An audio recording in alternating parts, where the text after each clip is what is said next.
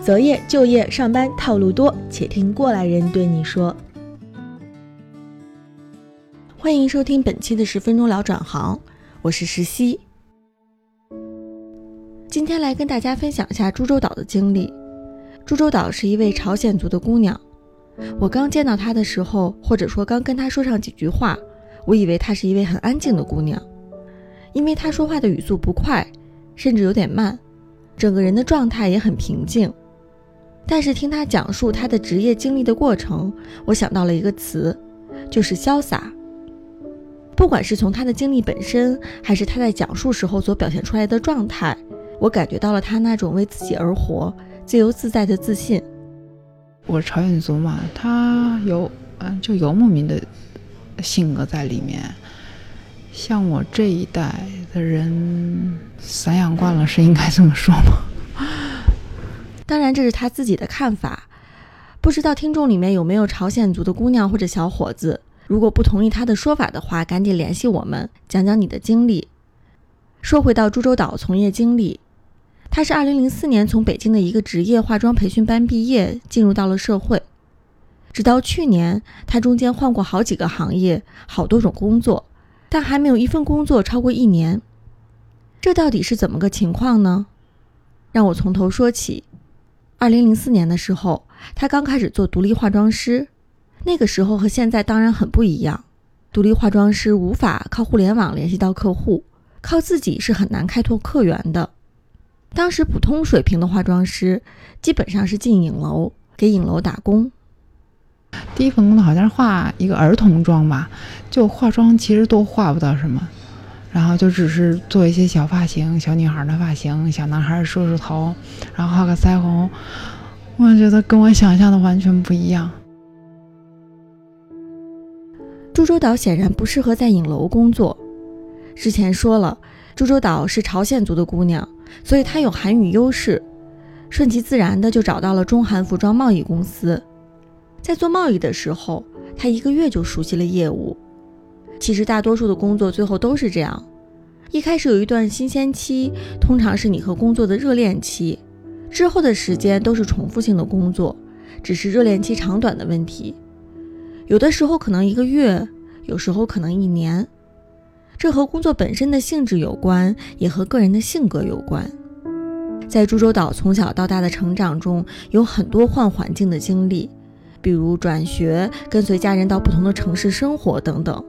所以他对乏味的忍耐度是比较低的，因为订单是固定的，合作公司也是固定的，就不需要你去太多的去拓展，或者说是你太多的去动脑子去想，所以就觉得很无聊，就每天都是同一种状态，上班下班两点一线，说这就没了。二零零七年，株洲岛离开了服装公司，进入了中韩艺术品交易的画廊。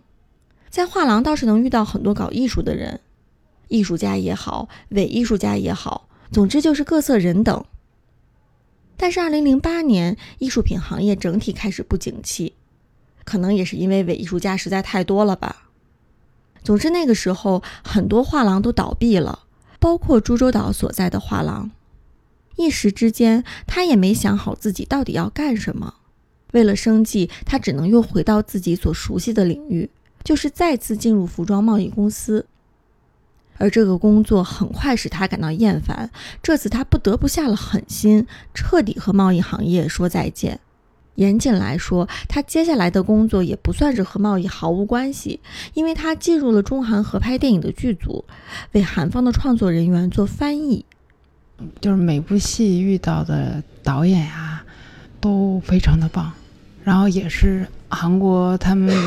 能提到名，谁都认识的那种电影界里边那种，然后也是非常出名的一些导演，所以我觉得蛮幸运的，就不像说有些朋友们他们可能遇到的片儿就没那么好，就导致他们就说做了一两部戏就再也不想做了。株洲岛第一次进剧组做的是服装道具部门的翻译，一部电影结束后，他和剧组中的人建立了良好的关系。在之后的电影拍摄剧组里，他又被介绍成为导演的翻译，扮演越来越重要的角色。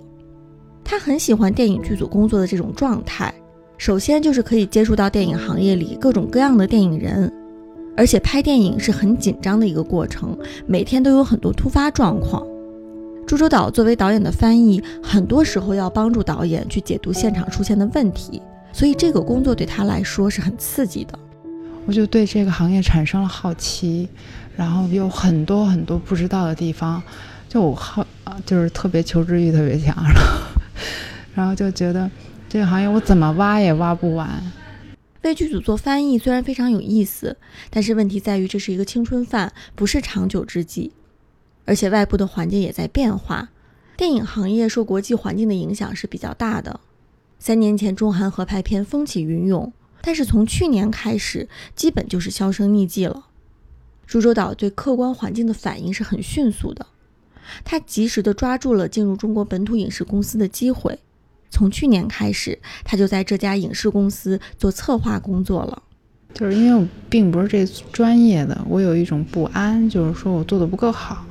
然后虽然看的书就也会尽量去看，但是总觉得没有他们就是专业的那种体系化的那种，所以就会有一点点不安。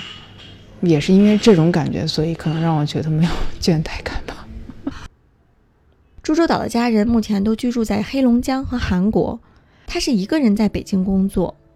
我很佩服他一路走来的这种从容和淡定，他能应对外部环境的变化，更重要的是他能应对自己的变化。我们采访过的很多人都说，其实年轻的时候并不确定自己想干什么，适合干什么，所以在人生的某一个阶段，不知道自己想干什么，其实不是件坏事。关键是能干什么，先做起来，做到无法忍受了就离开。这可能是有点随意吧，但是也是一种优雅的随意。何况我们所处的这个时代，也是有很多随意性的。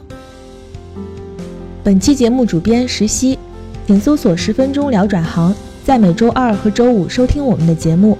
我们的联系方式是十分钟电台的拼音 at qq 点 com，期待听到你的转行故事。